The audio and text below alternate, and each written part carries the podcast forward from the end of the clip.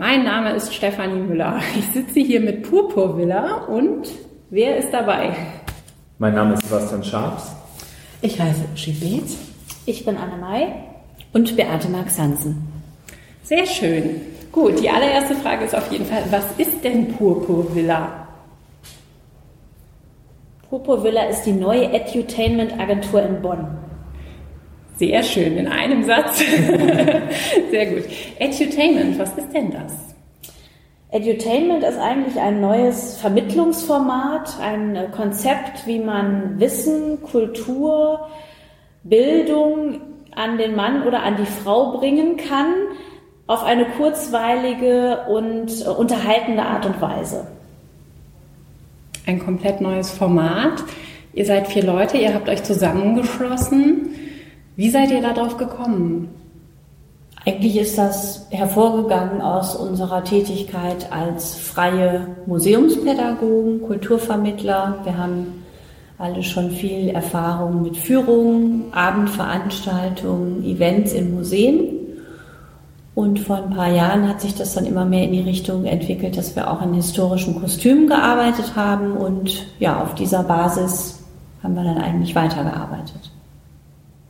Ja, unsere Idee war halt auch, man kann Leute, wenn man in historischer Kleidung äh, auftritt, äh, auf eine ganz andere Art und Weise für die jeweiligen Themen äh, motivieren und sensibilisieren. Das ist irgendwie so, ein, so, eine Erfahrung, die man gemacht hat. Äh, man wird sehr, sehr häufig sofort angelächelt. Da, da ist die, ähm, die Kontaktschwelle ist niedriger und man kommt mit denen viel, viel leichter ins Gespräch, wenn man dann äh, in einem Renaissance-Kostüm ja. oder in einem äh, Anzug aus dem 19. Jahrhundert äh, dann einfach auftritt und dann das Ganze noch in so eine Rolle packt vielleicht mit so ein bisschen schauspielerischen Elementen und das ist ein ganz, ganz schöner Weg, ähm, Inhalte, Themen auf eine andere Art und Weise als in so einer, was so einer Führung ja häufig anhaftet, so eine trockene Geschichte, das aufzulockern und die auf eine ganz andere Art und Weise abzuholen. Ihr sagtet gerade Themen und Renaissance-Kostüm ist auch schon gefallen. Welche Themen bietet ihr denn an? Oder welche Kostüme habt ihr? Welchen Themenspektrum? Also wir können für Leute, Kunden, die uns buchen, eigentlich alles an Themen und auch Zeiten anbieten. Äh, wir haben Kostüme von den Griechen bis ins 20. Jahrhundert. Antike Griechen jetzt. Ja, antike Griechen. Griechen aus dem 19. Jahrhundert wäre natürlich auch ein schönes Kostüm, aber äh, das haben wir derzeit noch nicht. Und äh, wir können mit Hilfe dieser Kostüme äh, unterschiedliche Themen bearbeiten, äh, egal ob es jetzt um historische, kulturgeschichtliche Themen geht oder alltägliche Themen geht. Äh, da ist eigentlich alles möglich. So unser Portfolio umfasst in grob gesagt die europäische Mode der letzten zweieinhalbtausend Jahre. Und ist natürlich noch ausbaufähig. Also wir erweitern unser Repertoire immer mehr und ähm, es kommen im Laufe der Zeit immer mehr Kostüme dazu. Ja, und wir äh, kombinieren das eben dann häufig auch mit äh, ja, bestimmten Geschichten, bestimmten Aspekten, die, ja. Ähm, ja, wo wir hoffen, dass die Zuschauer oder Zuhörer da Spaß dran haben, so dass dann wirklich auch was Humorvolles daraus entstehen kann, aber das trotzdem nicht klamaukig rüberkommt, sondern tatsächlich auch Inhalt hat. Mhm. Habt ihr ein Beispiel für so ein Format? Unser aktuelles äh, Projekt äh, widmet sich dem Thema, was ja dieses Jahr in Bonn recht äh, en vogue ist, nämlich das ja. Thema der Rhein. Wir haben einen Rheingoldsalon konzipiert und dort treffen historische und mythologische Figuren zusammen aus verschiedenen Zeiten, von der römischen Agrippina bis hin zu August Macke. Und äh, die tauschen sich dann aus über Geschichte und Geschichten am Rhein. Ja, jetzt noch mal eine zentrale Frage. Der Name Purpurvilla, wie ist der entstanden? Das ist ja ein außergewöhnlicher Name. Ja, Im Grunde sind es ja äh, zwei Worte, also Richtig. einmal Purpur, einmal Villa. Ähm, das mit der Villa fangen wir von hinten an. Das hatte einfach den Hintergrund, dass wir uns überlegt haben, ähm, dass wir gerne dieses Salonformat nutzen möchten, weil man da eben auch so ganz unterschiedliche Aspekte zusammenbinden kann. Und ähm, von Salon sind wir dann irgendwie auf Villa gekommen und den Gedanken, dass wir eigentlich verschiedene Räume bespielen wollen. Das heißt, ähm, in den Räumen unserer Villa können ganz unterschiedliche Dinge stattfinden. Ne? Also im Salon eben, ja, so, so ein Salon, wie das gerade beschrieben wurde, mit dem Rheingold-Salon. Ähm, dass wir aber dann beispielsweise auch ähm, ja, eine, eine Nähstube haben, wo unsere Kostüme entstehen. Ne? Oder wir haben äh, ein, ein Atelier, wo wir Workshops anbieten, nicht nur für äh, Kinder und Jugendliche, da ist aktuell auch ein Theaterworkshop für nächstes Jahr in Planung, sondern auch für Erwachsene. Und ähm, ja, diese Villa steht letztendlich für unser Portfolio, was auch immer erweiterbarer ist. Also das heißt, es wächst auch immer und man kann in der Villa in die einzelnen Räume, in die einzelnen Zimmer gehen und sich da einfach mal umschauen. Und das Ganze auch digital, wie ich gesehen habe. Ihr habt das auf der Homepage genauso genau. umgesetzt ja. mit diesen einzelnen Räumen. Könnt dann immer noch anbauen. Ja, genau. genau. Können anbauen, umbauen. Genau. Jederzeit und äh, die Zimmer verschieben und erweitern. Und äh, vielleicht kommen wir noch mal kurz zurück zu der Farbe Purpur. Genau. Das war so der zweite Aspekt, der uns wichtig war, dass wir gesagt haben, wir möchten äh, eine Farbassoziation haben, die mit äh, einer hohen Wertigkeit äh, zu tun hat und auch mit dem Thema historische Mode, historische Kleider. Popo ist ja der kostbarste Farbstoff gewesen und steht immer noch für ja, Luxus, Eleganz. Und damit wollten wir einfach auch darauf hinweisen, dass wir diese Kleidung, die wir reproduzieren für unsere eigenen Sachen und für Kunden, sehr sorgfältig machen und dass es uns darum geht, dass das wirklich von den Schnitten her, von dem Erscheinungsbild her authentisch ist. Also ganz bewusst, das muss man im Rheinland immer dazu sagen, es ist jetzt hier nicht das Karnevalskostümniveau, sondern das sind wirklich äh, historische Rekonstruktionen. Genau. Also die Kostüme sind absolute Handarbeit. Ja.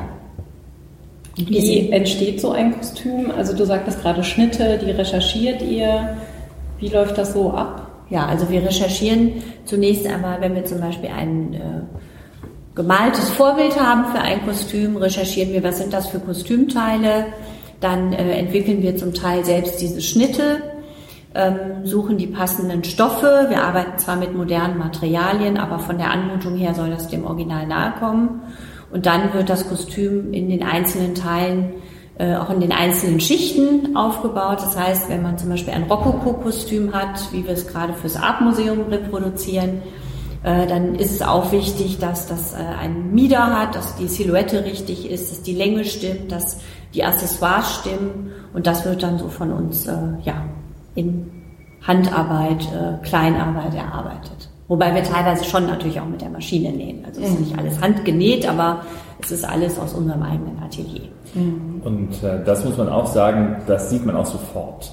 Also auch wenn ich das nochmal aufnehme, diese äh, mehr oder weniger Karnevalsassoziation, ja. die man bei dem Wort Kostüm hier mhm. automatisch ja, ja, hat, ähm, sobald wir dann vor den jeweiligen äh, Personen, Gästen, Kunden stehen, ähm, sieht man das sofort, dass das eben nicht äh, aus dem Karnevalsbedarf kommt, sondern dass da viel, viel Arbeit drin ist und äh, auch ganz, ganz viel Liebe zum Detail und gerade diese Accessoires und diese Kleinigkeiten das Ganze dann äh, authentisch werden lassen. Mhm. Wo findet man das Material dafür? Also das ist ja dann auch hochwertiges Material, was ihr da verarbeitet. Ja, da kann man zum Glück heute doch relativ viel auch auf Onlinehandel zurückgreifen, aber wir gehen natürlich auch in Stoffgeschäfte und äh, schauen uns da um. Teilweise haben wir auch äh, alte Stoffe sogar äh, ja, von Freunden, Bekannten geschenkt bekommen und äh, wir sind da eigentlich offen in alle Richtungen und äh, versuchen immer vom Erscheinungsbild möglichst nahe zu kommen. Das heißt, da muss man wirklich viel auch äh, online und in, in Geschäften unterwegs sein. Mhm. Wie lange dauert das so ein komplettes Rokoko-Kostüm oder jetzt, äh, wir hatten den Kurfürsten bei der letzten Veranstaltung.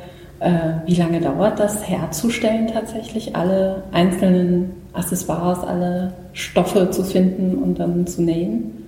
Also mit der Vorbereitungszeit für so ein Rokoko-Herrenkostüm beispielsweise sind das schon äh, mehrere Wochen, die das in Anspruch nimmt. Zunächst einmal für die Recherche, Stoffsuche und so weiter, ähm, Borten, was man alles mhm. braucht und das Nähen für so ein komplexeres Gewand. Das sind schon so 40 bis 50 Stunden, je nach Aufwand. Ne? Kann auch, kann auch teilweise mehr sein, aber ich würde sagen, so 40 mhm. bis 50 Stunden muss man für die meisten Sachen schon, schon ansetzen.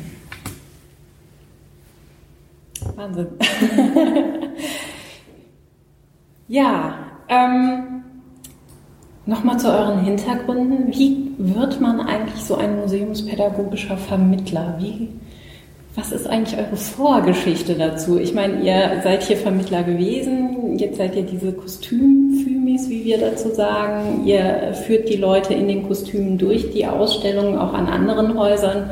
Aber was hat euch dazu gebracht? museumspädagogischer Vermittler zu werden?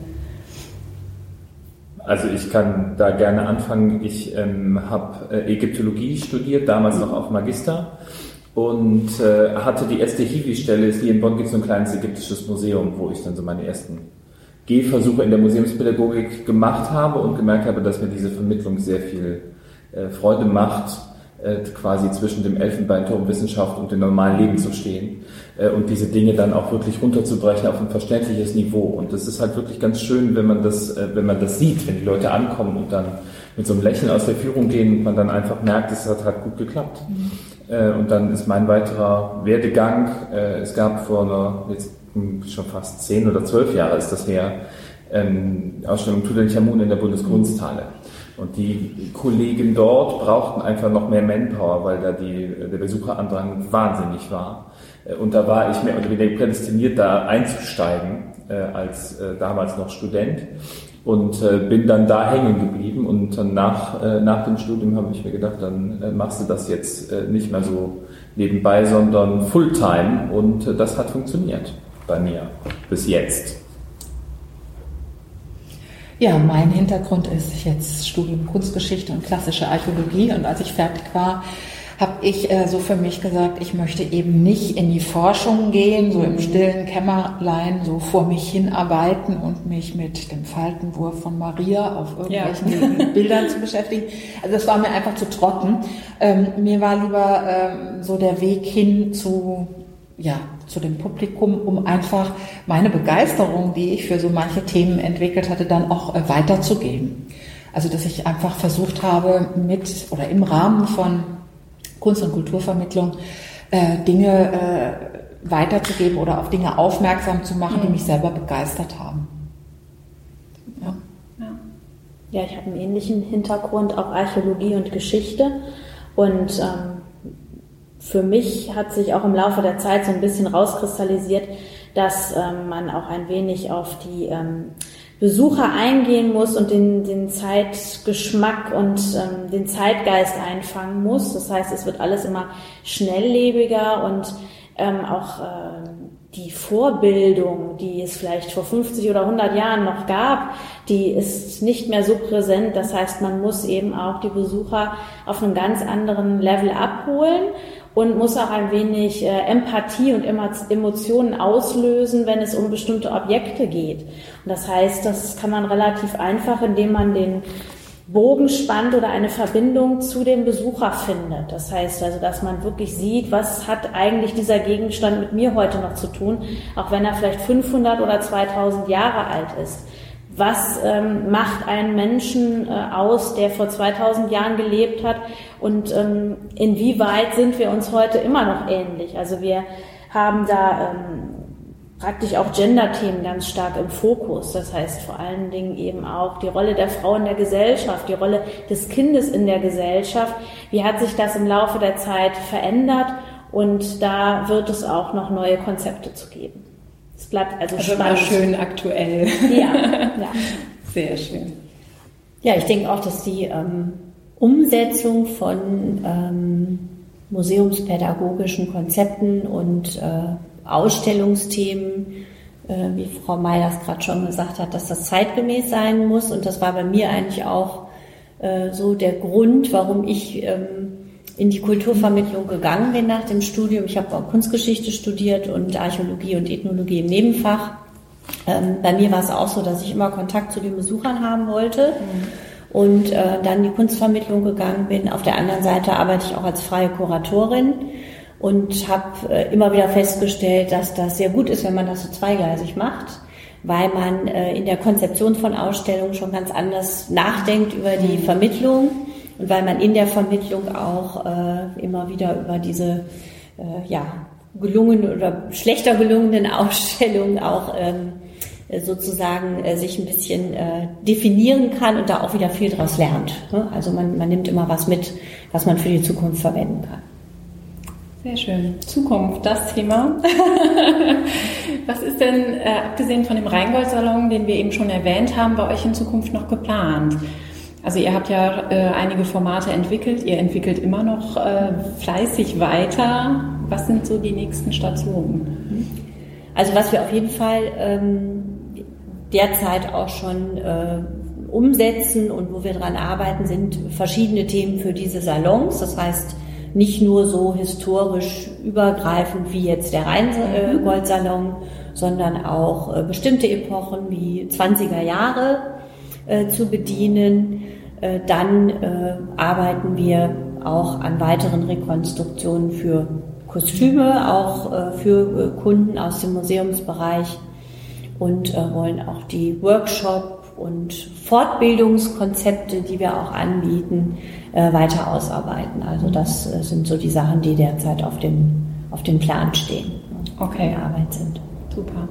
Zum einen kann man euch ja bei uns im Museum, im FAL Landesmuseum sehen als Kostümfumi, aber normalerweise als Purpurvilla, wo kann man euch finden? und buchen dann auch, wenn man praktisch eine Firmenfeier machen möchte oder wenn man eine Weihnachtsfeier oder etwas in die Richtung und sagt, da möchte ich jetzt was Special dazu haben an Aktionen oder Workshop. Ja, die Kontaktdaten befinden sich natürlich auf unserer Homepage mhm. und dann sind wir dann auch noch auf verschiedenen ähm, sozialen Netzwerken unterwegs, Facebook, Twitter und freuen uns natürlich über alle Follower und alle Likes, die wir ähm, dann gerne ähm, annehmen und wer Kontakt aufnehmen möchte, der kriegt natürlich auch schnellstmöglich eine Antwort. Sehr schön. Gut, ganz herzlichen Dank. Ja, vielen Dank.